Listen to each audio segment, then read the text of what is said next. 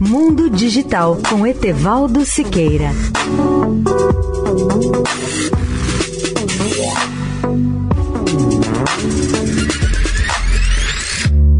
Olá, amigos da Eldorado. A última novidade do aeroporto de Oakland, na Califórnia, são as máquinas de venda automática que distribuem algo inusitado, os testes do coronavírus. Elas funcionam assim: você faz uma seleção na tela e pega embaixo a sua escolha. Os testes exibem um preço bem mais alto do que uma garrafa de água mineral, pois chegam a 149 dólares. Mas o custo desse teste pode ser reembolsado pelo seguro-saúde posteriormente. E é bom lembrar que os testes de coronavírus ainda podem ser difíceis de se encontrar em muitas regiões dos Estados Unidos e foram desafiadoras para se obter durante as férias em muitas cidades.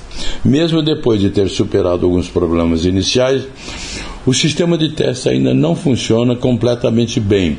A empresa Wellness for Humanity, que instalou os kits nas máquinas de venda automática de Auckland, está tentando tornar mais fácil esse serviço, não importa onde você esteja, mas valem como instalação experimental. Os resultados dos testes não são imediatos, pois os compradores terão que levar o kit para casa e cuspir em um tubo especial. Em seguida, devem mandar de volta pelo Federal Express para serem analisados. Por essa razão, a empresa espera que mais pessoas utilizem os testes após retornarem da viagem e garantir que não pegaram a doença e não como pré-requisito para voar.